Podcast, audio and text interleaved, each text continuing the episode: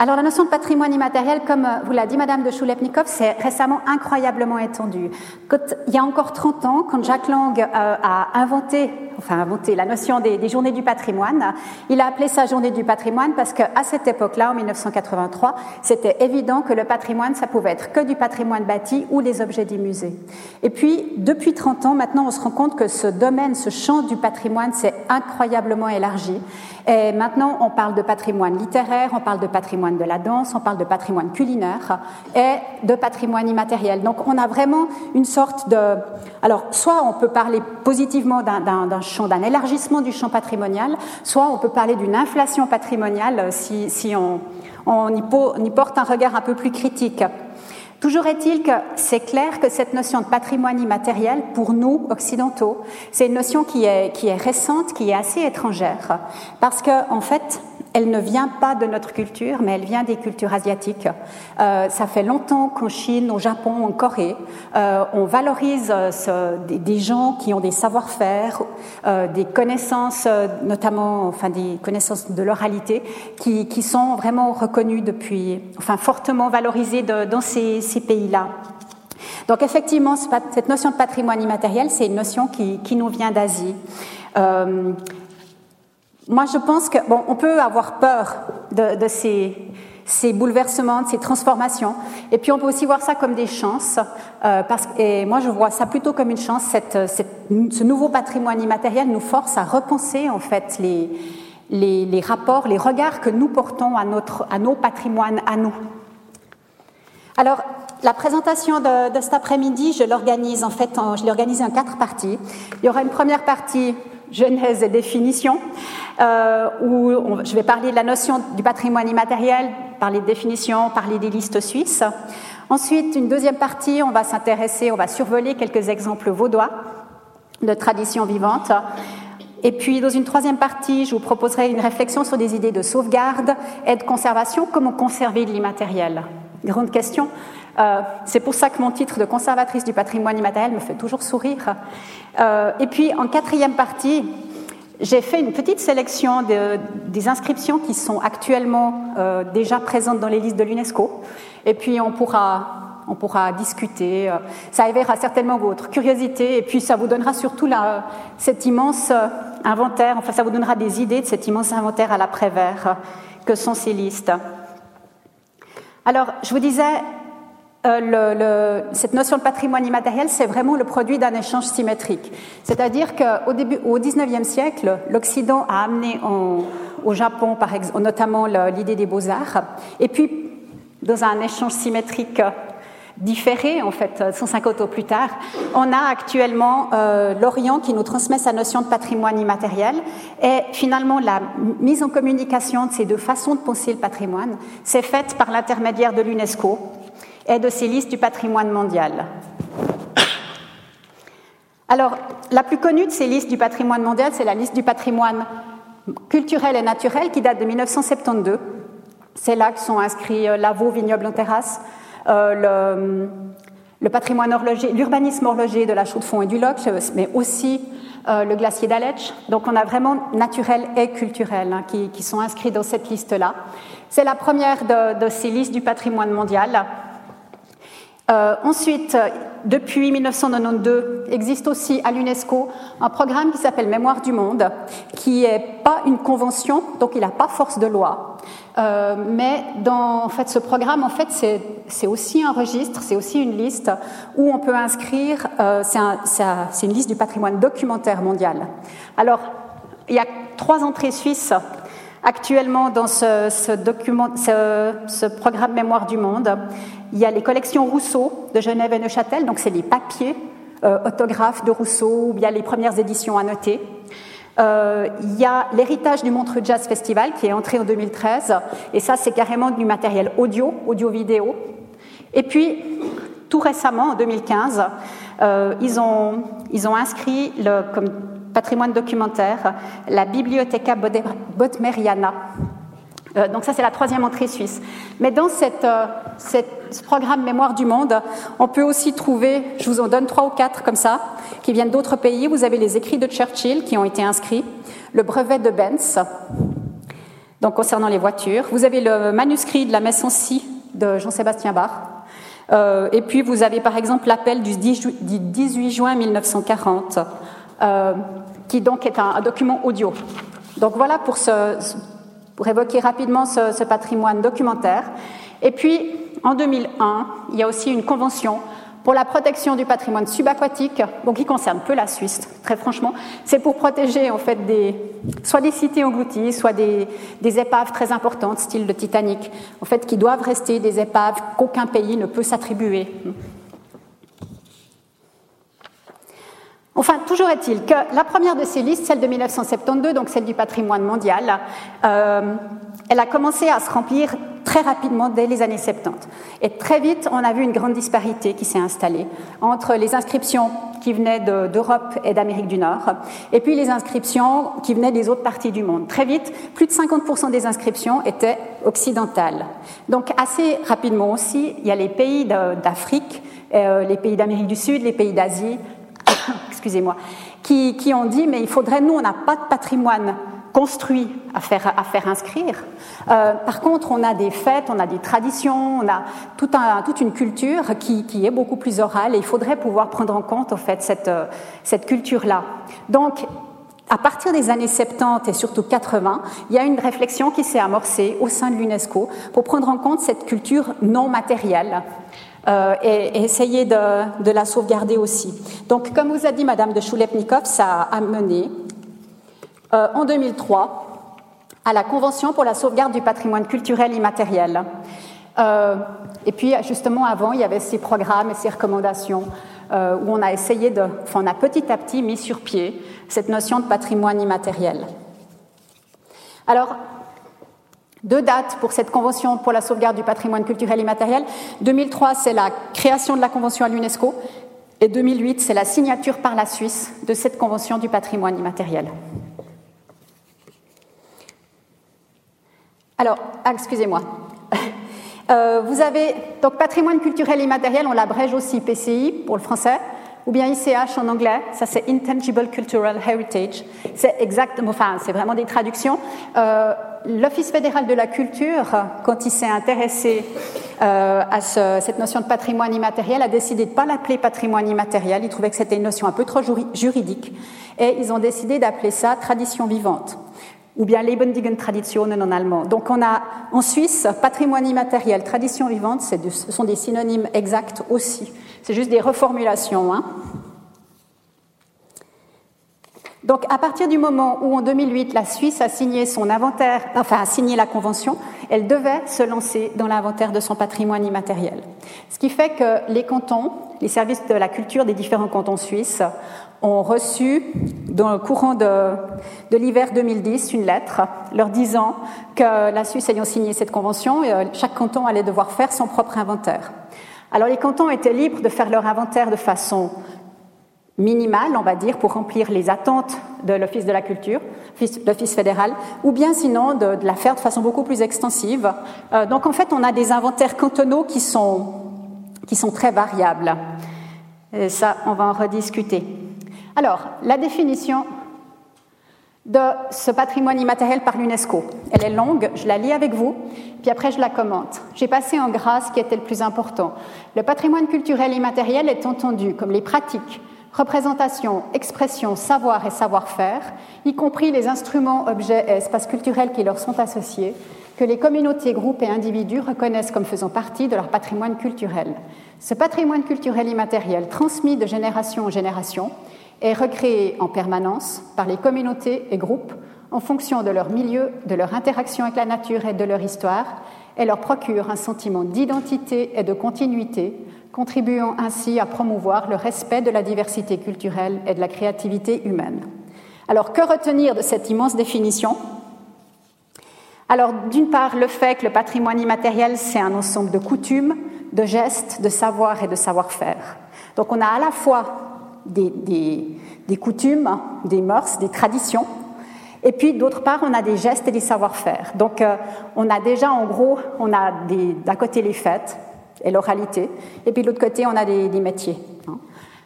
Ensuite, euh, il y a un fort accent qui est mis sur l'idée de la transmission. un, ce patrimoine immatériel doit se transmettre, enfin se transmettre de génération en génération. Chose importante aussi, il doit donner un sentiment d'identité. On s'ancre dans un pays, dans une terre, parce qu'on pratique des traditions qui sont communes euh, aux gens qui y habitent et à cette terre. Et puis, autre chose très importante, c'est l'état non figé de ce patrimoine. Avec le patrimoine immatériel, on n'a pas la notion de, tradition protégée et sous cloche. C'est-à-dire, on n'a pas cette fameuse notion de Heimatschutz. Une fois qu'on a classé un bâtiment, on ne peut plus y planter un clou sans remplir des formulaires, obtenir des autorisations, etc. Euh, la, la, notion de patrimoine immatériel, c'est vraiment quelque chose qui doit rester vivant. Et pour qu'une tradition reste vivante, qu'elle continue à être pratiquée, il faut qu'elle s'adapte à la société dans laquelle elle se trouve, parce que sinon elle va mourir. Donc en gros, avec le patrimoine immatériel, vu qu'on est dans quelque chose de vivant, euh, en gros, il faut accepter la, transformation, l'évolution, la modernisation finalement de ces, traditions. Donc finalement, on se rend compte que le patrimoine immatériel, c'est un sujet d'étude qui est passablement fragile, mais qui est aussi important pour la diversité culturelle. Alors l'UNESCO toujours euh, continue en définissant le patrimoine immatériel comme ça. Alors, le patrimoine doit être traditionnel, contemporain et vivant. C'est-à-dire que on va prendre aussi des pratiques contemporaines. Euh, ça peut être des pratiques euh, qui viennent de la campagne ou qui viennent de la ville. Par exemple, l'art du graffiti. De la mesure où c'est pratiqué depuis deux générations, qu'il y a une transmission, euh, on pourrait inscrire l'art du graffiti. Ou par exemple le breakdance, enfin je veux dire ces danses de rue par exemple aussi. Donc l'important c'est que ce soit contemporain et vivant. Ensuite, il faut que ces traditions doivent être, enfin c'est inclusif, mais ça n'a pas besoin d'être exhaustif. C'est-à-dire on va prendre des traditions qui sont présentes sur, euh, sur la terre vaudoise, par exemple, ou en Suisse, mais elles n'ont pas besoin d'être exclusives à la Suisse. Par exemple, on peut prendre des savoir-faire, par exemple, construire des murs en pierre sèche. C'est quelque chose qu'on a un peu partout en Suisse, spécialement dans le Jura. Il y en a pas mal dans les Alpes aussi, mais il y en a bien ailleurs qu'en Suisse. Il y en a partout dans le monde, on fait des constructions de murs en pierre sèche. Hein. Euh, donc, ça n'a pas besoin d'être exclusif à la Suisse, il suffit que ça soit représenté euh, en terre vaudoise ou en terre suisse. Ensuite, euh, donc, comme je vous ai dit, il n'a pas besoin d'être exhaustif, il suffit qu'il soit représentatif parce qu'aucun inventaire peut être pensé comme complet. Et ça, c'est heureusement parce que comme tout est plus ou moins immatériel, on n'en finirait pas de faire des listes. Et puis, ça doit être fondé sur les communautés. Ça, c'est quelque chose d'extrêmement important pour l'UNESCO. Le patrimoine immatériel, personne ne peut décider pour quelqu'un d'autre ce qui fait partie de son patrimoine immatériel. Donc, on, fera l'exercice après, chacun pour soi, vous ferez l'exercice en vous demandant qu'est-ce qui, vous constitue, qu'est-ce qui est important pour vous. Il y a des traditions qui sont plus importantes que d'autres. Euh, eh bien, en fait, euh, si on mettait tout ça en commun, il y aurait certainement des traditions qu'on retrouverait chez chacun. Et puis, autrement, il y aurait des traditions que chacun possède euh, privé, de façon individuelle. Et vous êtes les seuls à savoir ce qui vous constitue, ce qui est important pour vous. Et puis, finalement, ça, ça enfin, c'est aussi des traditions qu'on a envie de transmettre hein, quand on devient parent ou grand-parent. On a, on a envie de transmettre certaines fêtes, certaines traditions, certaines habitudes à nos enfants, nos petits-enfants, mais il y en a d'autres qui nous sont complètement euh, égales finalement. Alors maintenant, la dernière, euh, le dernier critère de l'UNESCO, c'est que ça doit exister depuis deux générations. Le problème, c'est que l'UNESCO n'explique pas combien de temps dure une génération. Alors, euh, quand euh, on a fait le recensement dans le coton de veau, on s'est posé la question, c'est quoi une génération? Si on prend l'idée générale, on se dit c'est 20 ans. Maintenant, si vous discutez avec un, un juriste, il vous dit c'est 30 à 40 ans, c'est le temps qu'un patrimoine se transmette à la génération suivante. Et puis, si vous discutez avec un sociologue de la famille, où tout change extrêmement rapidement maintenant, il vous dira c'est 7 à 10 ans. Donc finalement, avec cette, euh, cette variation, on a décidé dans le canton de Vaud qu'on prenait une génération à 15 ans. C'est une génération assez courte qui fait qu'en général, on, intègre dans le patrimoine immatériel vaudois, dans la liste, des traditions qui sont pratiquées dans le canton de Vaud depuis en tout cas 30 ans. Et il se trouve que sans s'être vraiment consultés, les autres cantons suisses ont aussi une, plus ou moins une fourchette à 30 ans et plus hein, pour ces deux générations. Donc, je vous disais, personne ne peut décider pour quelqu'un d'autre si une fête un geste ou une coutume sont importants et font partie de, votre patrimoine immatériel. Alors, je vous propose un petit exercice, on va faire le tour de l'année. On part du 1er janvier, j'énumère quelques-unes des fêtes ou des traditions qui, qui émaillent l'année, et puis vous réfléchissez pour vous si c'est important, si, si, ça vous est complètement euh, étranger. Et puis, si, par exemple, si une année vous ne pouvez pas pratiquer, si vous n'êtes pas là pour, faire la, pour pratiquer la, tradition, est-ce que ça vous manquerait? Est-ce que vous êtes embêté, etc. Alors, je commence par le, le 1er janvier, enfin, juste après, on arrive au 6 janvier. On a l'épiphanie, tradition, on partage la galette des rois. Est-ce que pour vous, c'est important? Est-ce que c'est quelque chose que vous avez perpétué, que vous avez transmis à vos petits-enfants? Est-ce que c'est quelque chose, euh, si une année vous n'arrivez pas à partager la galette des rois, vous n'êtes pas là le 6 janvier ou quelconque, pour une quelconque raison, est-ce que ça vous embête? On continue, si on, on arrive au 2 février. 2 février, c'est la chandeleur. En Bretagne, c'est le moment où on mange des crêpes.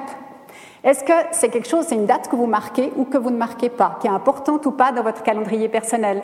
Si on continue, on arrive à fin février, début mars, période des carnavals, des brandons, dans le canton de Vaud. Est-ce que de nouveau c'est quelque chose qui est important pour vous ou pas? Euh, Ensuite, on continue, on arrive à Pâques, il y a tout un tas de traditions autour de Pâques, cacher les, cacher les œufs, euh, euh, cuisiner certains plats plutôt que d'autres, entre autres l'agneau par exemple. on continue, on arrive au printemps, je saute toute la belle saison, puis j'en viens au jeûne fédéral on mange normalement le gâteau au pruneau. Est-ce que c'est quelque chose que vous faites, que vous perpétuez euh, ou pas? Et puis si je continue dans le courant de l'automne, j'arrive au 6 décembre, Saint-Nicolas, les biscombes, les oranges, les mandarines. Est-ce que c'est de nouveau quelque chose qui est important pour vous ou qui l'est pas? Donc voilà, le, patrimoine immatériel, les traditions vivantes, c'est un peu tout ça. Euh, et ce qui est assez particulier, c'est qu'on se rend compte que bon, souvent les traditions sont liées à des repas particuliers. Et puis on se rend compte aussi que y a des, les repas, en fait, peuvent perdurer même si la tradition disparaît. C'est ce qui se passe typiquement avec le gâteau au pruneau au jeûne fédéral. Qui sait qui sait encore exactement ce qui se passe D'où vient le jeûne fédéral? Pourquoi est-ce que dans le canton de Vaud, dans le canton de Neuchâtel, on a encore, enfin, et dans le canton de Genève, même si c'est décalé, on a encore un jour férié? Dans le canton de Vaud, on n'en a pas des milliers de jours fériés supplémentaires. Hein. là, on a un jour férié qui marque cette date-là particulièrement. Et en fait, il y a bientôt plus personne qui sait pourquoi on marque ce jeûne fédéral. Par contre, la tarte au pruneau, ça c'est quelque chose qui, s'est bien ancré, puis qu'on continue à perpétuer. Toujours est-il que ça, c'est aussi une des notions très importantes du patrimoine immatériel, c'est que ce qui peut être identitaire pour une personne ou pour une région. Il suffit de faire 50 km ou 100 km et ça n'a plus du tout la même importance.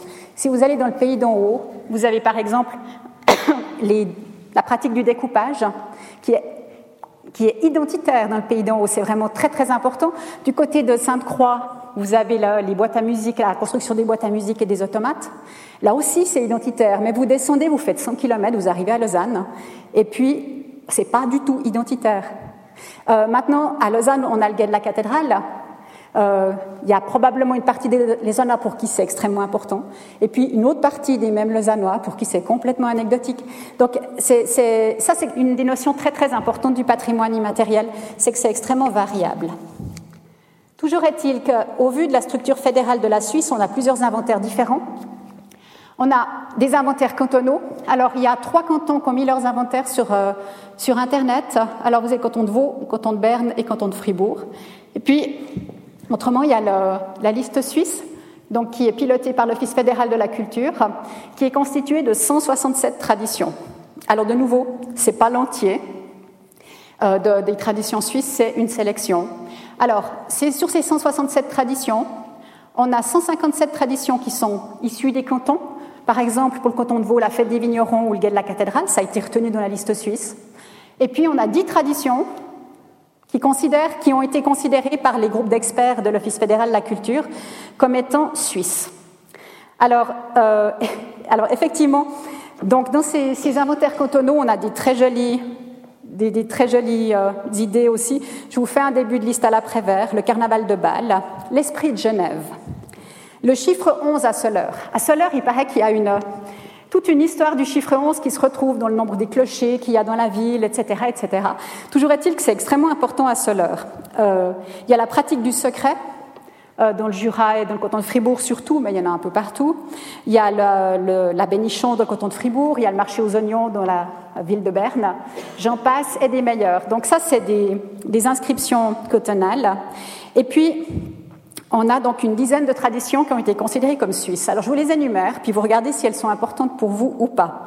Donc il y a joué au Yas, il y a joué du, du corps des Alpes, il y a la pratique de la fanfare, la fête fédérale de tir, la fête fédérale de lutte, l'art de la typographie et du design. La Suisse est, paraît-il, très en pointe de ce côté-là. Vous savez peut-être que la, police de caractère Helvetica, qui est une des polices de caractère les plus utilisées sur euh, Internet, euh, est suisse comme son nom l'indique. Ensuite, euh, il y a la culture de la, de la démocratie et du consensus, le lancer du drapeau, la construction des murs en pierre sèche, et puis l'habitude qu'ont, semble-t-il, les Suisses de former des associations.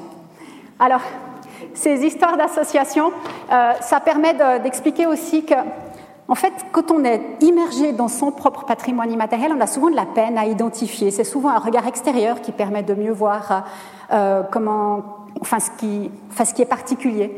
Et c'est vrai qu'en Suisse, on est tellement dans toutes sortes d'associations. Je veux dire, je pense que vous faites vous-même les, comptes de toutes les associations dont vous faites partie, soit comme membre actif, soit comme membre passif. Je pense que vous avez tous une certaine liste qui peut être plus ou moins longue.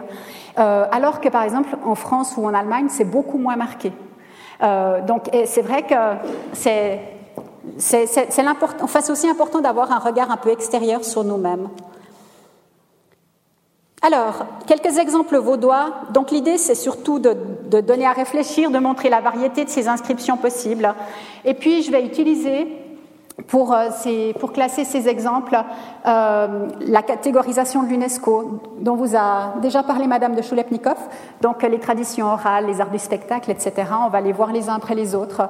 En fait, cette catégorisation proposée par l'UNESCO n'est pas obligatoire. Chaque, pays avait la possibilité, a toujours la possibilité d'organiser ses traditions autrement.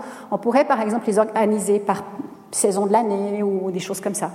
Et puis, euh, en Suisse, on a décidé, on en a discuté de ce classement, puis on s'est dit qu'aucun classement n'était parfait. Donc, on allait utiliser celui-là qui, au moins, avait l'avantage d'être partagé avec d'autres pays. Alors, ah oui, pour les Lausannois, est-ce que vous savez quelle est la, tradition qui est représentée ici? Exactement, la fête du bois. Alors actuellement, vous, montreriez ça à un enfant de, primaire. Il, vous, identifierait pas ça avec la, avec la fête du bois que lui connaît. Hein. C'est dire de nouveau l'évolution, la transformation qui n'est pas, enfin, on peut regarder ça de façon nostalgique, mais en fait, en même temps, on peut aussi se dire que la fête du bois, elle a réussi à s'adapter pour rester importante pour euh, les gens d'aujourd'hui qui n'ont pas les mêmes, les mêmes attentes, les mêmes besoins qu'il y a 40 ou 50 ans. Voilà, première catégorie, les traditions et expressions orales. Alors, j'ai listé certaines des traditions qui sont tirées du recensement vaudois. Celles qui sont en italique, c'est celles qui sont inscrites dans la liste suisse, donc dans les 157, dans les dans la liste des 167 traditions suisses. Alors, le guet de la cathédrale permet d'aborder un petit problème en lien avec le patrimoine immatériel, c'est que d'une part, ça fait du bien, enfin c'est positif de faire de la publicité euh, aux traditions vivantes. Mais d'un autre côté, ça a aussi son revers de médaille. Et actuellement, par exemple, depuis 5, 6, 7 ans, le guet de la cathédrale est de plus en plus connu. Les gens savent qu'on peut aller trouver le guet à partir de 10 heures du soir, enfin de 10 heures du soir à 2 heures du matin. Et puis en fait, le guet qui, jusqu'à il y a 5-6 ans, était relativement tranquille dans ses soirées, il avait une ou deux visites dans la semaine, eh bien là, il se retrouve avec 2, 3, 4 visites par soir des fois. Et puis, il est, il est à la limite de ce qu'il est capable d'absorber hein, comme visiteur, si on veut. Euh, autre tradition qui, celle-ci a du plomb dans l'aile, c'est les histoires de ouin-ouin. Alors, les traditions vivantes, euh, pour rester dans les listes vaudoises, suisses et de l'UNESCO, doivent rester vivantes, comme leur nom l'indique. À partir du moment où une tradition disparaît, s'éteint, meurt, n'est plus pratiquée, euh, on, est, on, doit nettoyer les listes et mettre ces traditions à part. Alors, les, les histoires de ouin-ouin, elles existent encore. On ne sait pas pour combien de temps, euh, mais probablement que quand on va devoir faire des nettoyages, peut-être dans 5, 10, 15 ans ou 20 ans de ces listes, eh bien peut-être les histoires de ouin-ouin, elles auront, on devra les sortir de là. Euh, peut-être mauvais, mauvais, Mauvais présage pour Ouin Ouin, il y a un, livre qui est paru chez Cabedita qui recense les histoires de Ouin Ouin. C'est comme pour le patois vaudois, à partir du moment où on a créé un dictionnaire, c'était le début de l'annonce de, la mort du patois vaudois. Hein. Donc peut-être que le fait de mettre les histoires par écrit, c'était déjà un mauvais, signe. Voilà, deuxième catégorie, les arts du spectacle. Alors, dans le patrimoine immatériel, ce qu'il faut bien comprendre, c'est que ces catégories, elles ne sont pas hermétiques. Et que la même tradition peut se trouver, en fait, on pourrait la classer dans deux catégories en même temps. Euh, alors, si je prends par exemple la fête des vignerons, on, l'a classée dans le coton de veau dans les arts du spectacle, mais on aurait aussi pu la classer dans les pratiques sociales. Parce que fête des vignerons ou Brandon, carnaval, euh, c'est la même chose. C'est-à-dire, vous pouvez, être, vous pouvez avoir deux positions différentes. Soit vous êtes spectateur, puis vous prenez votre billet, vous assistez à la fête des vignerons, puis à ce moment-là, vous êtes clairement dans un art du spectacle. Mais vous pouvez être figurant, être dans la fête des vignerons, et puis à ce moment-là, vous n'êtes pas dans un art du spectacle, vous êtes vraiment dans une pratique sociale. La même chose pour les, carnavals. Euh, vous payez votre cocarde et vous lancez des confettis, vous êtes spectateur, mais vous faites partie d'une jeunesse, par exemple. Vous faites un char, vous défilez, vous faites carnaval, vous participez à ce renversement des hiérarchies euh, qui est constitutif de carnaval, et à ce moment-là, vous êtes dans une pratique sociale. Donc, de nouveau, il faut jamais penser de façon étroite, euh, et spécialement avec le patrimoine immatériel. Donc, euh, euh, pour ce qui est des festivals, dans le Coton de Vaud, on a inscrit les festivals, style le Paléo Festival, le Montreux Jazz, le Festival de la Cité, etc. on a inscrit tout ça en se disant, si on apprend un printemps, au mois d'avril, à la place d'avoir le programme du Montreux Jazz et le programme du Paléo qui sortent, on nous annonce que pour des raisons budgétaires, on il n'y aura pas de, Montreux Jazz ou de Paléo Festival cette année. Ça ferait une onde de choc incroyable. Donc finalement, ces, festivals, ils ont 35, 45 ans, euh, mais ils ont, finalement trouvé une place en fait dans le, cœur des Vaudois et ils font partie de, de, de, ce qui est important pour eux. Même si, par exemple, les experts de l'Office fédéral de la culture ont refusé l'inscription du Montreux Jazz et du Paléo en disant c'est payant. Donc on ne veut pas ce qui est payant. Mais en même temps, je veux dire, si je fais un peu de mauvais esprit, ils ont accepté la fête des vignerons, c'est aussi payant. Et puis, euh, mais enfin bon, pour eux, c'était, n'était pas la même chose. Donc voilà. Troisième catégorie, pratiques sociales, rituels et événements festifs. Alors là, on a beaucoup de, de choses qu'on peut commenter. Euh, ici, vous avez des, des gens qui cassent des noix. Ils ont un petit marteau, des noix, un gros baquet. Et puis, euh, ça, c'était une pratique qui était très importante. Le fait de casser des noix en, famille ou bien dans, un village tout entier qui se retrouve pour casser des noix, c'était quelque chose de très important jusqu'à la Deuxième Guerre mondiale. Parce que d'abord, dans le coton de veau, on avait énormément de, noyers. Donc, beaucoup de, noix, on faisait de l'huile de noix. Et puis, on la pressait même deux fois pour faire une deuxième pression de l'huile noire qui, était, qui servait, qui était une huile d'éclairage. Donc, en fait, le coton de veau était un petit peu enfin était une sorte de grenier à noix dans, ce cas-là. Et puis, il y avait aussi une loi qui, protégeait les, noyers. S'il y avait un noyer qui était, euh, tronçonné ou bien euh, abattu par la foudre, il y avait obligation d'en replanter un. Et puis, à partir de juste après-guerre, euh, cette, loi est tombée. on a petit à petit arrêté. Il y a eu un gros gel en 1956 qui fait qu'il y a beaucoup de noyers qui, qui, qui y ont passé, et puis on les a pas replantés. Et petit à petit, en fait, cette pratique, cette habitude de, casser les noix ensemble et puis de faire de l'huile de noix, etc., a disparu. Et puis dans les années 70-80, qui était vraiment une très sale période pour les traditions vivantes, euh, l'huile de noix, c'était un peu une huile vraiment de, deuxième catégorie. Et vous, vous voyez, à part ça, comme, euh, enfin, où je suis en train de vouloir en venir, euh, vous voyez que les, traditions vivantes, elles ont des hauts et des bas. Et actuellement, l'huile de noix, euh, pressé à froid de préférence et compagnie, c'est, est, revenu sur toutes les tables et sur les très bonnes tables, et c'est, nouveau dans la gastronomie. Donc ce qui était en fait euh, tombé très bas euh, jusqu'à la, Deuxième Guerre mondiale et juste après, eh bien maintenant est en train de remonter, puis c'est en train de, reprendre de l'importance. Alors, autre commentaire. Donc la fête du bois, j'ai marqué promotion scolaire à côté parce que le canton de Genève a inscrit les promotions scolaires dans la liste suisse.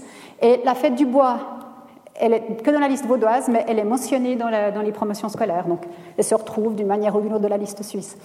Euh, Quelques commentaires sur les actions des paysannes vaudoises ou les actions des brigands du Jora et des pirates d'Ouchy. On ne peut pas inscrire dans le patrimoine immatériel, on ne peut pas inscrire une société. Donc on est obligé d'inscrire les, actions, les gestes de, ce que fait la société. C'est pour ça qu'on a des formules un peu bizarroïdes comme ça. Euh, et puis maintenant, encore un petit commentaire sur le papier vaudois. La nourriture de façon générale. Alors, l'Office fédéral de la culture nous a dit, enfin, nous a dit, a dit aux cantons, quand les cantons ont fait le recensement, on ne s'occupe pas d'alimentation parce qu'il y a déjà un recensement qui a été fait en Suisse. Vous pouvez le voir sur patrimoineculinaire.ch. Donc, patrimoineculinaire en un mot.ch, vous avez tout le recensement euh, en Suisse. Et puis effectivement, si on va voir là, sur ce site, on trouve saucisse au chou, puis on a toute l'histoire de la saucisse au chou, comment est-ce qu'elle est, euh, enfin, quels sont les ingrédients qui entrent là-dedans. Mais en fait, on n'a rien sur le papier vaudois, parce que le papier vaudois, c'est pas que de la saucisse au chou, c'est la saucisse au chou, plus les poireaux, plus les pommes de terre, plus encore éventuellement la petite liaison qu'on met là autour. Et en fait, ce papier vaudois est associé à une tradition qui est une. Donc en fait, excusez-moi, je reviens en arrière. Euh, on n'aurait pas pu, enfin, on peut, on peut pas inscrire quelque chose comme ça de la liste suisse, sauf si c'est lié à une autre tradition du style les merveilles de carnaval, on peut, mettre les merveilles parce que c'est lié à carnaval. Alors, papé vaudois, c'est lié à une tradition, mais qui a disparu. C'était l'habitude de faire euh, des enfin, de faire boucherie en campagne pendant la, mauvaise saison, enfin, de, pendant l'automne, en gros, entre euh, fin septembre ou début octobre jusqu'au mois de mars. Il y avait des, boucheries itinérantes qui passaient dans les fermes, et puis là, on faisait, on faisait des saucisses, et puis on faisait entre autres de la saucisse au chou. Et puis le problème, c'est que pour des raisons d'hygiène, eh bien, on ne fait plus maintenant les boucheries en campagne. Donc, la tradition a disparu, le papier vaudois survit. Euh, donc, on a décidé, le canton de Vaud, qu'on passait outre les recommandations de l'UNESCO, puis que dans la liste vaudoise, on inscrivait le papier vaudois. Alors, euh, connaissances et pratiques concernant la nature et l'univers, c'est la quatrième catégorie de l'UNESCO. Euh, on a inscrit les savoirs météo et jardiniers du messager boiteux, parce que le messager boiteux, c'était important de pouvoir l'inscrire, mais en même temps, ce n'est pas du patrimoine immatériel, c'est du patrimoine documentaire. Euh, donc, on a décidé de mettre en valeur les, choses que le, messager boiteux met le plus en avant, c'est-à-dire euh, les informations météo. Vous savez qu'à fin août de cette année, fin août 2015, euh, est sorti le dernier messager boiteux qui annonce toute la météo de 2016. Donc, vous avez déjà toute cette météo qui, existe. Euh, Messager boiteux donne aussi des conseils de jardinage, des conseils euh, pour lutter contre la poussière. Je me souviens plus, mais j'avais lu quelque chose qui m'avait beaucoup intéressé. Euh, C'était de savoir si on faisait la poussière à la lune montante ou descendante, elle se redéposait moins vite. Mais le problème, c'est que j'ai oublié. Il faudrait que je retrouve cette info. Euh, autre tradition, Bon, la pratique du sauvetage que vous avez ici, qui est illustrée, euh, c'est quelque chose qui est extrêmement important, évidemment, au bord du lac, qui, qui date en fait du moment où, à la fin du 19e siècle, le lac Léman a commencé à devenir utilisé pour des usages ludiques. C'est-à-dire, on a commencé à aller se baigner dans le lac, à aller faire du canot, à aller faire du bateau de plaisance, etc. Euh, ou du canot sportif. Et puis là, ça a commencé enfin, les accidents ont commencé à se multiplier. Et puis, euh, il y a des sociétés de sauvetage qui se sont créées. Et puis, ces sociétés de sauvetage, pour beaucoup, elles, sont encore, elles tiennent encore essentiellement sur les épaules de bénévoles. Et ça, c'est aussi une des choses importantes pour les traditions vivantes, c'est de voir à quel point, finalement, ces traditions sont portées par des bénévoles. Ce pas des gens qui sont payés pour, euh, pour perpétuer ces traditions. Et puis, la dernière chose que, j'aimerais mentionner ici, c'est à propos des Inalpes et, des Alpes. Euh, donc, ces pratiques de montée à l'alpage et de descente de l'alpage, euh, on voit bien à quel point euh, la valorisation des traditions vivantes peut aussi leur porter préjudice. par exemple, vous avez pour ce qui est des Désalpes, en fait traditionnellement une des Alpes, elle se faisait, elle se fait entre fin août et début octobre, quand il n'y a plus d'herbe à l'alpage pour les bêtes. Donc il n'y a pas de date précise.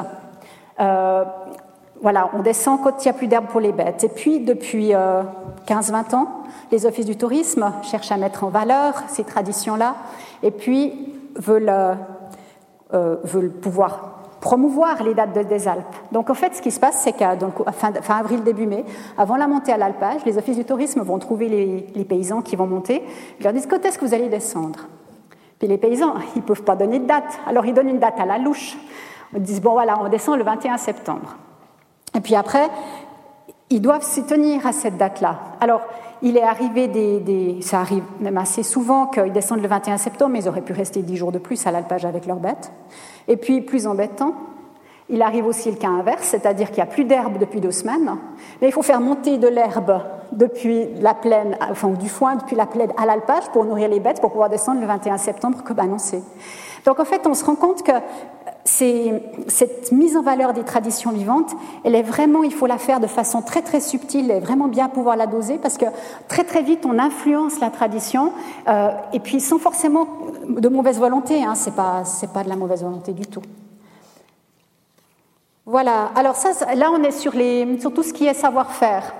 Alors on me dit souvent, mais les découpages du haut, c'est pas du tout immatériel. C'est vrai qu'il y a du papier, ou une boîte à musique, ou un automate c'est pas immatériel non plus. Mais par contre, ce qui est immatériel, c'est tous les savoir-faire pour arriver à faire le découpage ou à construire un automate.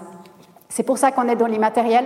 Alors, découpage du pays d'en haut et du Cimental, c'est une inscription à deux cantons, Vaud et Berne. Euh, boîte à musique et automate, horlogerie de prestige, euh, ça c'est dans la liste suisse. Alors, dans le canton de Vaud, on parle de ceux qui construisent les murs en pierre sèche, on les appelle des murtiers. Euh, et puis voilà, bon, je ne vais, pas, revenir, euh, enfin, pas entrer plus en détail. La photo que vous avez ici, c'est la photo de l'atelier de François Junot, automatier à Sainte-Croix, euh, qui récupère des tas de bouts de, de, tête et compagnie euh, pour construire d'autres automates. Alors, donc les objectifs de la Convention de l'UNESCO, c'est bien de, de, sauvegarder et de conserver l'immatériel. Maintenant, évidemment que sauvegarder et conserver de l'immatériel, ça ne va pas se faire de la même manière qu'on va sauvegarder et conserver un immeuble, enfin du patrimoine mobilier, du patrimoine immobilier, ou bien des livres ou des, archives, du patrimoine documentaire. Alors, comment conserver et sauvegarder de l'immatériel? En fait, on peut agir sur plusieurs axes. Premier axe, euh, c'est la colonne de gauche. Euh, c'est faire en fait tout le travail d'inventaire et de mise en valeur de cet inventaire. Donc la Suisse est déjà pas mal avancée là-dedans. Travail d'identification des traditions, documentation et recherche, mise en valeur, et puis rendre accessibles ces listes. C'est ce qu'on a fait en, en, faisant les inventaires au niveau cotonal et suisse. Et puis deuxième axe, c'est permettre et faciliter la transmission de ces savoir-faire. Alors pour transmettre une tradition vivante, il faut transmettre une pratique, donc une habitude, des gestes, des choses qu'on fait, mais il faut aussi transmettre les connaissances qui vont avec, les significations, les sens, les symboliques. Euh, par exemple, euh, on parlait de la galette des rois, elle a toute une histoire, je veux dire, elle ne vient pas euh, elle n'est pas déconnectée d'une pratique religieuse chrétienne. Euh, et, transmettre la pratique de la galette des rois sans transmettre la symbolique et, toutes les significations qui sont associées, c'est faire qu'une demi-transmission. Donc, au fait, pour transmettre une tradition vivante, il faut agir sur tout. Euh, il y a aussi la même chose euh, avec la fête Dieu à Savièse. jusque dans les années 50-60, même un peu plus tard, c'était une fête 100% religieuse. Maintenant, cette fête, elle est en train de devenir de plus en plus une fête sociale, où la religion commence à, prendre un peu moins de place.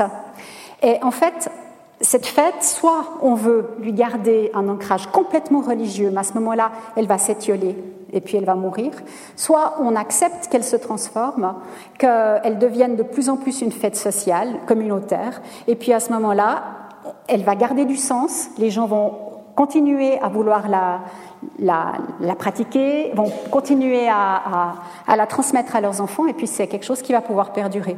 Donc de nouveau, quand il y a des crispations autour du patrimoine immatériel de certaines fêtes, de certaines traditions, on tombe très vite dans quelque chose qu'on peut, si on fige une tradition, elle devient folklore, et puis à ce moment-là, elle, il y a des fortes chances pour qu'elle disparaisse petit à petit ou qu'elle devienne plus que du folklore ou du spectacle.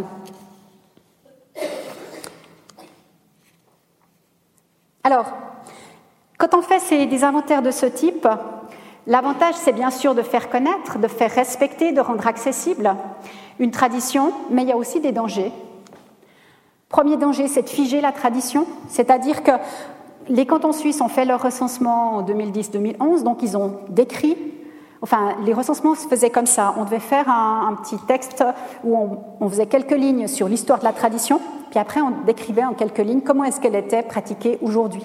Donc en fait, on a décrit toutes les traditions telles qu'elles étaient pratiquées en 2010-2011. Maintenant, admettons qu'en 2040, euh, il y a quelqu'un qui, revienne sur ses inventaires, puis qui se dise Ah voilà, mais la fête Dieu, elle doit être pratiquée comme elle a été décrite en 2011. Si on fait ça, on fige la tradition et on ne lui donne plus la chance d'évoluer, de continuer à vivre sa vie en fait. Donc c'est un des risques de faire ces inventaires. Autre danger, c'est de faire entrer une tradition dans un circuit économique. Alors c'est exactement ce qui se passe avec ces histoires de des Alpes, ça rentre dans un circuit touristique. Et puis on, a un risque de, transformer la tradition vivante. Euh, souvent, il y a des choses qui tiennent du don. Euh, par exemple, pendant longtemps, les combats de rennes en Valais, c'était juste les, les, éleveurs, les propriétaires de, bêtes euh, qui, faisaient la fête ensemble. Hein, je veux euh, la Miété du côté de Grillon, au-dessus de Grillon à Taveillanne ou à Saint-Sergue comme il y a maintenant, euh, c'était aussi en fait des fêtes sociales. On se retrouvait à l'alpage et puis on partageait un bon repas. Euh, il y avait un culte qui était fait, par exemple dans le cas de la Miété de Taveillanne, et ça, c'était c'était une fête sociale où on partageait. Et là, c'est vrai que si on fait rentrer dans un circuit économique, notamment via le tourisme, ça, ça transforme. Autre problème euh, dès qu'on intervient, on transforme. Maintenant, la grande question, c'est de savoir si la transformation est forcément négative. Il y a des transformations qui peuvent être positives. Par exemple, l'UNESCO a décrété qu'ils refusaient d'inscrire dans leur euh, liste de patrimoine immatériel des traditions qui étaient contraires aux droits de l'homme. Donc, par exemple, pour prendre cet exemple-là, les, phénomènes d'excision, euh, c'est quelque chose qui n'entrera pas dans, dans, le, dans ce patrimoine immatériel. Mais c'est vrai qu'alors du coup, alors des transformations, il y en a des qui sont positives, puis d'autres qui peuvent être dangereuses. Et puis euh, une grosse une grosse question à laquelle j'ai pas de réponse, hein, c'est qu'on est dans une société, notre société occidentale, elle, est, en train, elle a tendance à tout patrimonialiser. On se rend compte que le passé est fragile, risque de disparaître, on aimerait le protéger, et puis du coup, on, cherche à protéger le passé de façon extensive. Hein. Euh, et on a tendance aussi à donc à sanctifier notre patrimoine, à sanctifier tout notre passé. Et puis, à partir du moment où on, où on, sanctifie, en fait, on rend les choses intouchables. Euh, ce qui fait que, euh, bah, par exemple, on peut se poser la question, les, les extrémistes musulmans, par exemple certains talibans, euh, ont, détruit des Bouddhas à Bamiyan, ont détruit des mausolées à Tombouctou. Alors, ils ont détruit ça parce que pour eux, ça n'avait pas la valeur que ça a pour nous mais c'est aussi une façon d'attaquer le monde occidental, parce que de, le blesser dans ses valeurs profondes hein, de protection du passé, etc. Alors voilà, je viens rapidement à la, dernière partie, c'est-à-dire on va mettre les doigts, je propose de mettre les doigts un petit peu dans les, listes de l'UNESCO. Euh, alors, en fait, c'est un, une photo d'un chaudron où cuit de la résinée. Euh, et ça me fait penser un petit peu aux listes du patrimoine mondial. Euh, attendez. Alors, le, patrimoine mondial, en fait, l'UNESCO a fait deux listes en lien avec le patrimoine immatériel mondial. Il a fait une liste de sauvegarde urgente pour des traditions, des savoir-faire qui sont vraiment très menacés. Et puis une liste représentative où chaque pays peut inscrire un certain nombre de traditions qui, qui font partie de son patrimoine immatériel. Alors, ces deux listes doivent être mises à jour. La liste de sauvegarde urgente, tous les quatre ans, tout ce qui est inscrit doit être réévalué pour savoir s'il reste dans la liste, s'il en sort, etc. Et puis la liste représentative, les, tous les six ans, euh, les choses doivent être euh, réévaluées aussi. Alors, dans ces inscriptions de l'UNESCO, on a beaucoup de traditions qui concernent des chants, qui concernent des danses, qui concernent des pratiques rituelles. Souvent, c'est des pratiques rituelles avec des chants et des danses. Donc, vous avez énormément d'inscriptions qui, qui s'intéressent à ça. Et puis, euh, alors voilà, bon, vous en, verrez, j'en ai, sélectionné quelques-unes. Alors ici, la sélection que, que, je vous propose, c'est vraiment une toute petite sélection. Euh, avec quand même un petit commentaire, c'est que quand un pays décide d'inscrire une tradition euh, dans ses listes de l'UNESCO, ça peut être pour une façon de valorisation positive, mais ça peut aussi être un acte politique. Par exemple, la Chine, qui a beaucoup d'inscriptions dans les listes du patrimoine immatériel mondial, parce que ici sont pris très tôt, hein, vu que de toute façon ça fait partie de leur culture, ce patrimoine immatériel. Euh, la Chine a beaucoup d'inscriptions et elle a utilisé une partie de ces inscriptions à des fins politiques. Par exemple, vous, euh, ils ont inscrit en 2009, sauf erreur, oui, l'opéra tibétain. Ça, ça, permet de réfléchir aussi.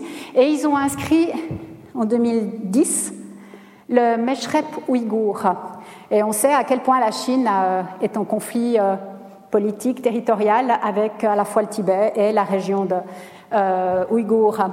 Donc, de nouveau, euh, toutes ces inscriptions, il faut il faut pas les prendre comme étant forcément une mise en valeur euh, naïve en fait de, des, des traditions d'un pays. Alors là, c'est vraiment, je suis désolée, ça fait vraiment très très liste, mais c'est des inscriptions récentes dans la liste de sauvegarde urgente. Alors, en 2014, parce qu'on n'a pas encore les inscriptions 2015, parce que ça va se faire tout soudain, il y a 45 inscriptions qui vont se faire, enfin si tout va bien, euh, à la fin de ce mois, entre le, du 30 novembre au 4 décembre, il y a la, session, la dixième session euh, du patrimoine immatériel de l'UNESCO qui va se réunir, et puis là, il va y avoir les inscriptions 2015 qui vont être entrées. Alors, donc, euh, les inscriptions 2014 et avant, dans la liste de sauvegarde urgente, donc très menacée, la cérémonie de purification des garçons chez les Langos du nord-est, du, nord, du centre-nord de l'Ouganda, la calligraphie mongole, le Tchofgan, jeu équestre pratiqué à dos de chevaux Karabakh en République d'Azerbaïdjan, l'alkiyiz, pardon, et le shirdak, l'art du tapis traditionnel kirghiz en feutre, la technique d'interprétation des chants longs des joueurs de flûte limbé, la respiration circulaire, en fait, ils respirent pendant qu'ils jouent. Hein. Et puis, la technique des cloisons étanches des jonques chinoises, par exemple. Donc, euh, vous voyez à quel point ça part vraiment dans tous les sens. Hein. On a à la fois des, gestes euh, pratiques, euh, artisanaux, et puis des cérémonies religieuses, la calligraphie mongole, etc. Autre euh, série d'inscriptions euh, tirées de la liste représentative cette fois-ci. Euh, une de l'année passée, l'Argan, pratique et savoir-faire liés à l'arganier, inscription marocaine. Une inscription de l'Ouzbékistan, l'Askia, l'art de la plaisanterie. Au Brésil, le cercle de capoeira, vous savez, c'est une sorte de danse sportive la tradition du sauna à fumée de Vöroma en Estonie, la culture et la tradition du café turc, la diète méditerranéenne. Alors vous voyez que là, il y a tout un tas de pays qui se sont associés pour faire cette inscription à plusieurs pays, Chypre, Croatie, Espagne, etc. Ça, c'est quelque chose qui, peut tout à fait se faire, hein. je veux dire, c'est même euh, encouragé par l'UNESCO. Euh, une inscription belge qui m'a fait rire, la pêche aux crevettes à cheval. Euh, le savoir-faire traditionnel du violon à Crémone, le compagnonnage en France comme réseau de transmission des savoirs et des identités par métier, hein, les compagnons du Tour de France, et puis le repas gastronomique des Français qui a été inscrit en 2010. Alors ce repas gastronomique des Français, il a fait beaucoup parler de lui. Euh, oui, peut-être encore juste vous dire, c'est des questions de chiffres. En fait, la, la liste de sauvegarde urgente actuellement, elle comprend 38 inscriptions, 38 éléments inscrits. Et puis la liste représentative, euh, elle a actuellement 364 inscriptions, sauf erreur. Je ne retrouve pas mon chiffre, mais je pense que c'est dans ces eaux-là. Alors, donc c'est ce repas gastronomique des Français, en fait, il a été voulu par Nicolas Sarkozy quand il était président des Français. Il a dit qu'il faut inscrire la gastronomie française.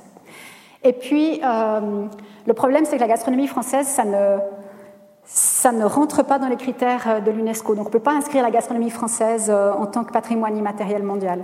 Donc, euh, les historiens, les, les, ethnologues, les ethnographes qui ont été constitués en équipe pour réaliser cette inscription ont tordu l'idée de la gastronomie française. Puis ils ont, ils, ont, ils ont fait sortir le repas gastronomique des Français comme étant une pratique sociale, donc le fait qu'on prépare en famille un énorme repas, puis après qu'on passe des heures à table pour le manger ensemble, etc. Et c'est toute l'idée de cette transmission hein, euh, et de, ce, repas en commun qui, qui, est valorisé dans cette inscription.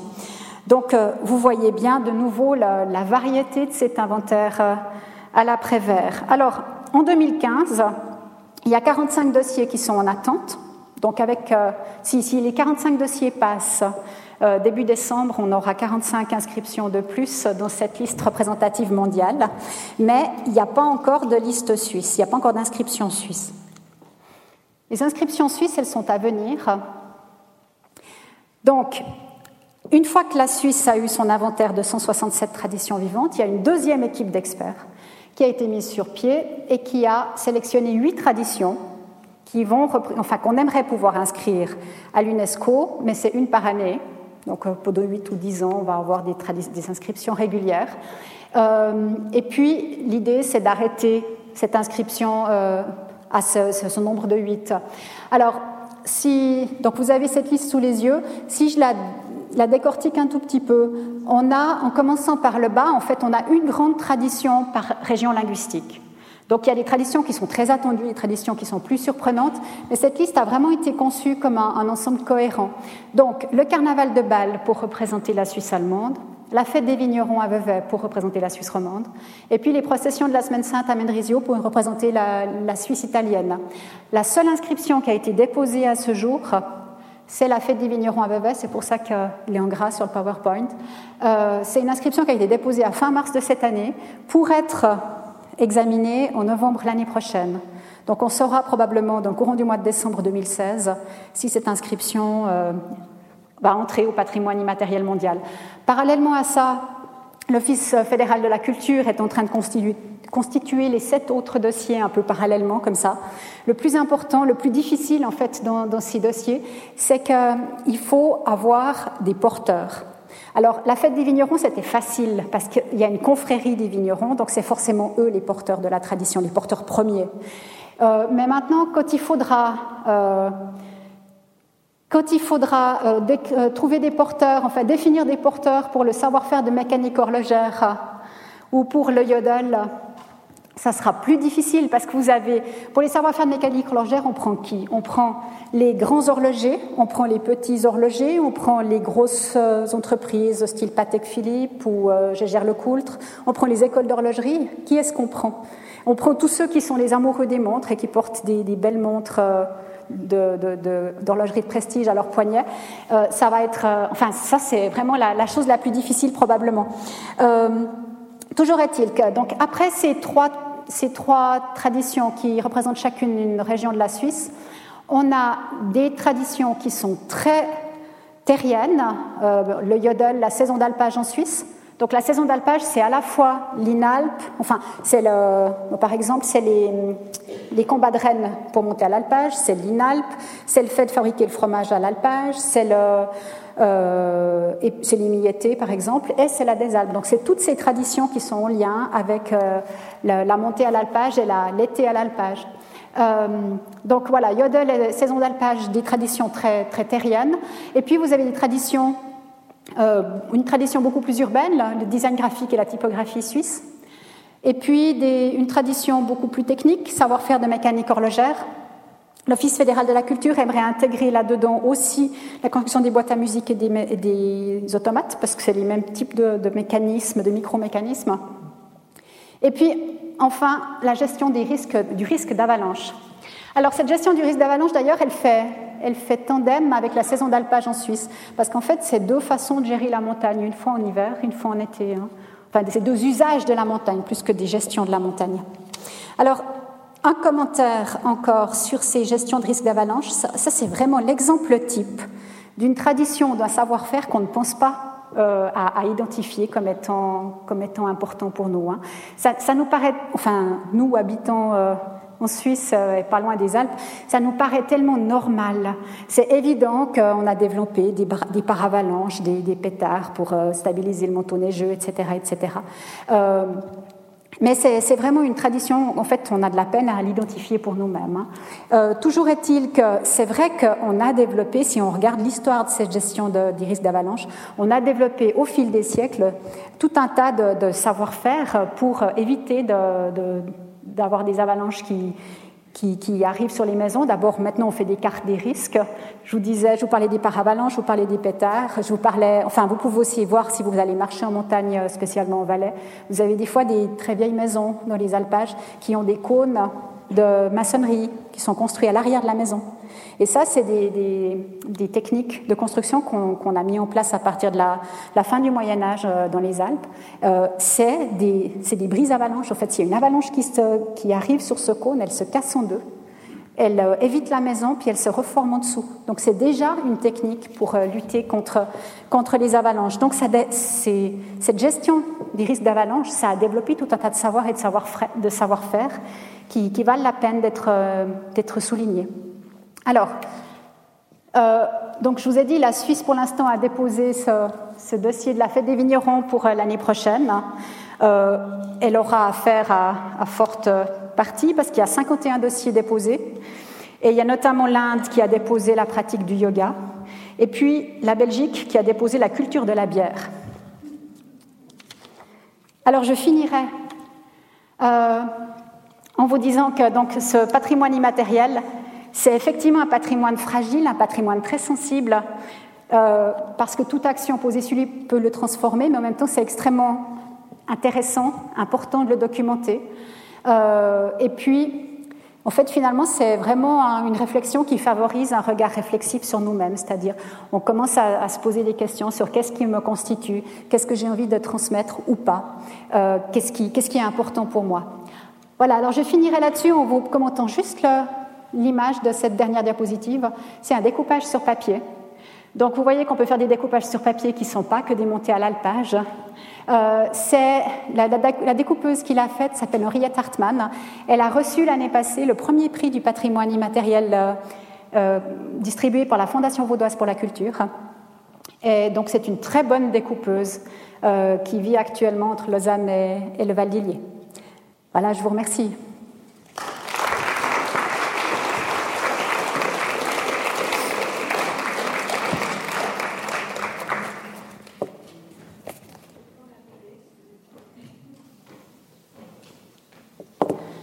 Alors peut-être juste pendant que Madame de Cholepnikov s'installe, euh, j'ai apporté, et vous, vous, trouverez toute la documentation à l'entrée, une série de, de cartes qui ont été faites par l'Office fédéral de la culture. Il y en a une par saison. Attendez, il m'en manque une. Voilà. Alors, il y a hiver, printemps, été, automne, plus vie en communauté. Alors, c'est des cartes qui euh, présente la Suisse, les traditions où elles sont représentées, puis au dos, vous avez un petit descriptif de la tradition. L'idée, c'est de vous permettre d'aller expérimenter à votre tour ces traditions vivantes.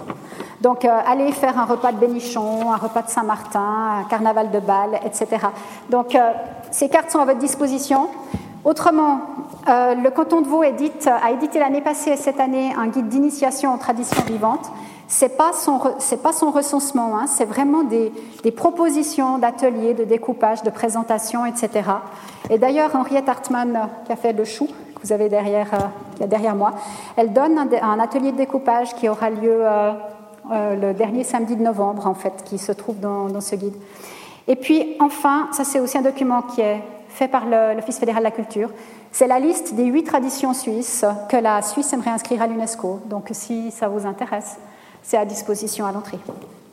Voilà. Merci beaucoup à Ariane Devantéry de nous avoir présenté toutes ces traditions de façon aussi vivante, imagée, euh, rapide, légère, parce que c'est en fait euh, extrêmement lourd, toutes ces listes de l'UNESCO. Et vous avez su, je trouve, nous les montrer euh, d'une manière qui, sans doute, pour chacun d'entre nous, a évoqué beaucoup de souvenirs. Quand vous parlez, je pense, de la fête du bois, ça rappelle beaucoup de choses à beaucoup de monde, et ainsi de suite. Pour ma part, j'ai été très sensible au fait que vous avez évoqué plusieurs fois, fige-t-on, comment ne pas figer une tradition si on l'inscrit, mhm. comment euh, la laisser évoluer, et en même temps, si on la laisse évoluer, comment ne pas la transformer, vous l'avez très bien dit, en, en choses commerciales comme la montée à l'alpage. Euh, je suis d'accord avec vous quand vous dites que souvent on la fixe le 21 septembre, et en plus c'est souvent le dimanche du jeûne, donc euh, ça s'organise assez bien tout cela. et je pense qu'il y a pas mal de questions qui peuvent surgir. Dans les traditions que vous avez données, il y en a une euh, que je ne connais pas, enfin je ne sais même pas ce que c'est, ça s'appelle la levée de la sangle ou le lever de la sangle. La levée de la sangle, oui. Qu'est-ce que c'est? C'est Alors la sangle, c'est une partie qui se trouve sur le tronc d'un arbre, juste en dessous de l'écorce, il y a une partie du tronc de l'arbre qui est encore assez, assez souple. Et en fait, euh, à l'automne, il y a, on, peut lever ces sangles avec une sorte de, ça s'appelle une curette. En fait, toujours il y a une sorte de rabot qui permet de lever ça. On les fait sécher, puis après elles servent à faire les, tours de boîte à vacherin. Ah, Et comme elles font partie, à part ça, ces sangles de l'AOC du vacherin Mondor. Si on n'a plus de personnes pour lever ces sangles, pour les faire sécher, pour permettre de faire ces boîtes à vacherin, on va devoir changer l'AOC. Donc je veux dire, c'est vraiment important de perpétuer ces, savoir-faire. Merci. Vous voyez, je l'ignorais, j'ai appris beaucoup de choses, et celle-ci en particulier. Une chose aussi m'a frappée, c'est que certaines de ces traditions sont liées à la religion, euh, vous parliez du carnaval, mais on pourrait parler du carême, mhm. qui évidemment n'est pas une tradition, mais une, euh, comment ce qu'il faut dire, un rituel religieux. Et je suppose que dans le monde entier, c'est la même chose avec les différentes religions. Comment est-ce que l'UNESCO se positionne par rapport à ces choses-là? Alors, dans la mesure où c'est n'est pas contraire aux droits de l'homme, euh, c'est pris, en compte. Ouais. D'ailleurs, il y a beaucoup de, des inscriptions dans l'UNESCO, enfin dans les listes de l'UNESCO, qui sont des, des inscriptions religieuses. Oui notamment des, rituels de passage d'un âge à un autre ou des choses comme ça. Oui. oui. Quand on parle par exemple de la Saint-Martin, une chose que vous avez évoquée juste à la fin, c'est au fond, à la limite, au début, en tout cas, une tradition religieuse, bien sûr, mais qui a changé sans doute. Oui, c'est-à-dire que la Saint-Martin, c'est. Enfin, c'est comme Bon, la Saint-Martin, c'est ce, repas en fait du Jura en fait euh, où on, mange tout le cochon. Hein. C'est de nouveau lié à l'habitude de faire boucherie. Euh, mais à Vevey, la Saint-Martin, c'est la foire de la Saint-Martin, par exemple. Et là, c'est vraiment lié au fait que pendant très longtemps, pendant tout le Moyen Âge, en fait, les, on utilisait les, dates des saints comme étant des échéances de contrat. Donc, par exemple, à la Saint-Martin, à Vevey, c'était le moment où euh, les les vachers qui étaient montés à l'alpage avec les bêtes. On avait vendu les fromages qui avaient été faits pendant la, belle saison, et puis après, du coup, ils étaient payés à ce moment-là, en fait. Donc, euh, c'est plutôt des échéances, des dates d'échéance de contrat, oui. en fait. Mais euh, oui, enfin, mais, la fête de la Saint-Martin euh, en lien avec le cochon dans le Jura, c'est lié à cette date de la Saint-Martin qui est justement maintenant le, 8-9 novembre. Hein, on, on y est. Merci beaucoup en tout cas. Je suppose qu'il y a d'autres questions dans le public? Merci à. Madame, dans l'inventaire vaudois, quel est le sort fait au 24 janvier et au 14 avril? Euh, Oui, bonne question. il, ne s'y trouve pas. on pourrait, on pourrait euh, faire une inscription. À part ça, l'inventaire vaudois n'est pas figé hein, non plus. Euh, il est, on pourrait faire une inscription au lien avec ces dates politiques. Euh, au niveau suisse, on a déjà beaucoup insisté pour que le 1er août soit inscrit. Euh, donc on a déjà au moins cette inscription-là qui est faite au niveau suisse. Mais c'est vrai que dans le canton de Vaud, on n'a pas, pas accentué ces, ces fêtes politiques. Mais ça mérite d'être réfléchi, effectivement. Oui, mais je pense que chaque société, en fait, a ses, propres priorités, a ses, centres d'intérêt qui, se transforment. Et puis, effectivement, euh, ce côté-là est peu valorisé en ce moment dans le canton de Vaud, effectivement. On peut se demander si le 14 juillet est inscrit pour la France. Pour l'instant, pas. pas. en tout cas, pas. Euh, les dates historiques. Bon, bon le problème, c'est que les listes du patrimoine mondial, je vous ai dit 360 et des poussières, enfin 360 entrées et des poussières. Euh, je, peux, je pourrais l'avoir raté, mais il me semble que j'ai regardé, euh, à ma connaissance, ils ont inscrit l'art de l'équitation à la française et tout, mais ils n'ont pas inscrit euh, le 14 juillet encore. Ils ne l'ont pas encore fait. Peut-être que ça va se, se réaliser, je ne sais pas. Ça peut s'ajouter au repas gastronomique. Une autre question? À part ça, les Napolitains aimeraient inscrire la pizza marguerite, les Munichois la bière de Munich. Donc en fait, euh, on n'est pas au bout de, des inscriptions. Euh, excusez-moi de vous poser la question, mais ça fait longtemps que je me la posais. Quelle différence qu'on inscrive ça à l'UNESCO? En fait, ça me fait penser un tout petit peu à l'Europe chaque coin et ses différences. Pourquoi l'inscription s'arrange euh, Je ne vois pas tout à fait le but. Je veux dire, au niveau culturel et tradition, je comprends tout à fait que la Suisse euh, s'occupe de ses cultures, mais je ne comprends pas très bien qu'un Chinois se peut l'intéresser. Qu'est-ce qui se passe exactement dans le canton de Vaud? Euh, Voilà. Excusez-moi, mais. Non, non, non, non, mais pas de souci. Ça fait très longtemps que je me posais cette question, en fait. non, mais je pense, que, je pense qu'il y, a des tas de niveaux. il faudrait. Votre question est gigantesque.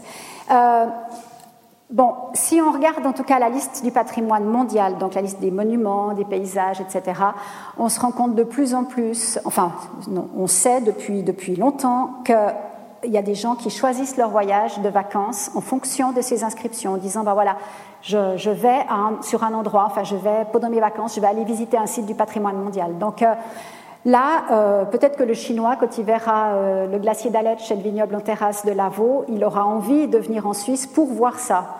Alors maintenant, si je bascule sur le patrimoine immatériel, pourquoi inscrire des traditions micro-locales enfin, dans, un registre mondial? Je pense que c'est vraiment plutôt l'idée de, rassembler un, enfin de rassembler la diversité humaine finalement. Et comme aujourd'hui, on, a un problème entre les différents échelons parce que soit on est, enfin, on est dans un monde qui est de plus en plus globalisé, mondialisé, comme on dit, et puis en même temps, pour, pour faire contrepoint à ça, on est aussi de plus en plus ancré dans, dans, le, dans le, local. Euh, moi, j'ai l'impression que c'est parce que les États-nations qui, qui, étaient là au milieu, puis qui faisaient un petit peu l'interface entre les deux niveaux, sont en train de, perdre un petit peu de, consistance, on va dire, en tout cas pour certains, certains moments, eh bien, en fait, je pense que l'un dans l'autre, enfin, l'excès de l'un fait qu'on va dans l'excès de l'autre. Donc, je pense que finalement, c'est des façons d'équilibrer les deux côtés de la, de la balance. Si, enfin, mais de nouveau, je, je vous donne mon sentiment, euh, et ce n'est pas une réponse absolue, et peut-être qu'il y a d'autres personnes qui ont d'autres idées dans la salle. Merci. Est-ce que quelqu'un d'autre souhaiterait poser une question?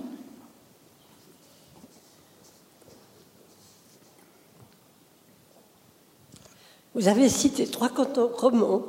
Et parmi ces cantons romans, il n'y a pas le canton de Genève. Est-ce que la fête d'escalade et la marmite oui. Ah oui, oui, alors le canton de Genève a fait son recensement, il n'y a pas de problème. Euh, ils ont inscrit l'esprit de Genève, ils ont inscrit l'escalade, donc pas la course de l'escalade, la tradition, la fête de l'escalade. Hein. Ils ont inscrit euh, le feuillu, je crois, la tradition du feuillu. Euh, ils ont inscrit la fabrique de Genève, donc là c'est en lien aussi avec l'horlogerie de prestige et la bijouterie. Euh, qu'est-ce qu'ils ont inscrit? Non, mais ils ont, ils ont inscrit euh, une dizaine de traditions dans la liste suisse. Euh, les, promotions, justement, qui sont en fait liées à Calvin. Donc ça, a vraiment été porté, ça c'est une inscription qui a été portée par le canton de Genève. Donc non, j'ai de loin pas mentionné. Non, mais tous les cantons suisses ont participé au recensement. Donc si j'en ai oublié un, c'est juste parce qu'il fallait... Enfin voilà, j'ai papillonné de l'un à l'autre. Une autre question encore?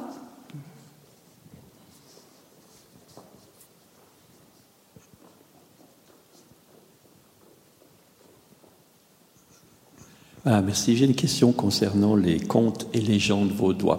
Au, au, fond, comment ça se passe dans la démarche? Est-ce que c'est vous qui allez repérer, par exemple, dans les contes et les légendes vaudoises, qui pourraient faire partie de la tradition PCI, ou bien est-ce que c'est des organisations, là, en, en l'occurrence, plus particulièrement pour ceci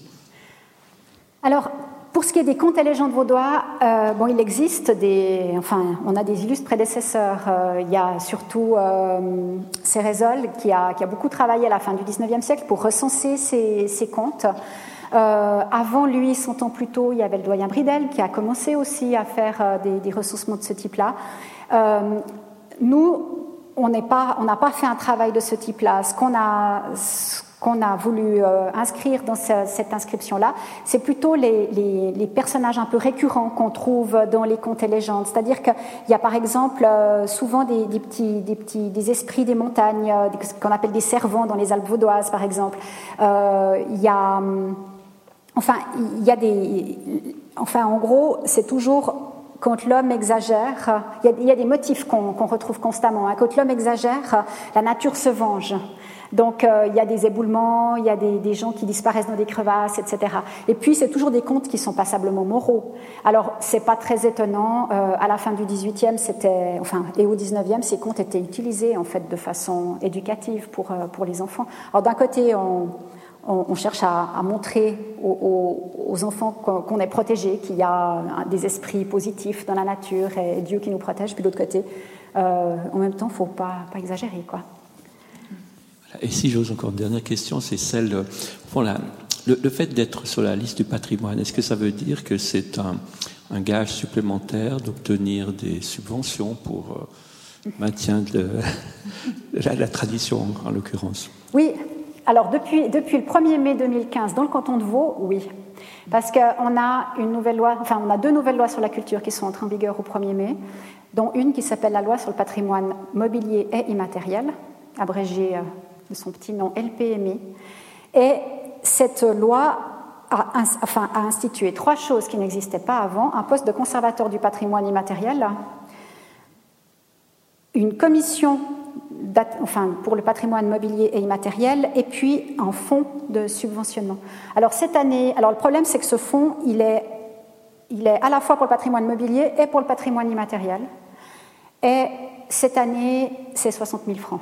Alors c'est petit, euh, mais bon, il bah, faut bien commencer par un bout, puis euh, on espère que euh, le, chiffre va monter dans les années prochaines. Voilà. Merci. Y a-t-il encore une question? Quelque part Ce sera la dernière, je pense, s'il y en a encore une. Sinon, je voudrais remercier encore une fois beaucoup notre conférencière qui nous a ouvert tout un pan qui était assez inconnu, je pense, pour la plupart d'entre nous, et qui nous aide peut-être à regarder aussi, comme vous l'avez dit également, nos traditions depuis l'extérieur. C'est intéressant de voir comment les autres s'imaginent euh, que nous vivons, au fond, et quelles sont nos traditions. Merci infiniment. Merci à vous.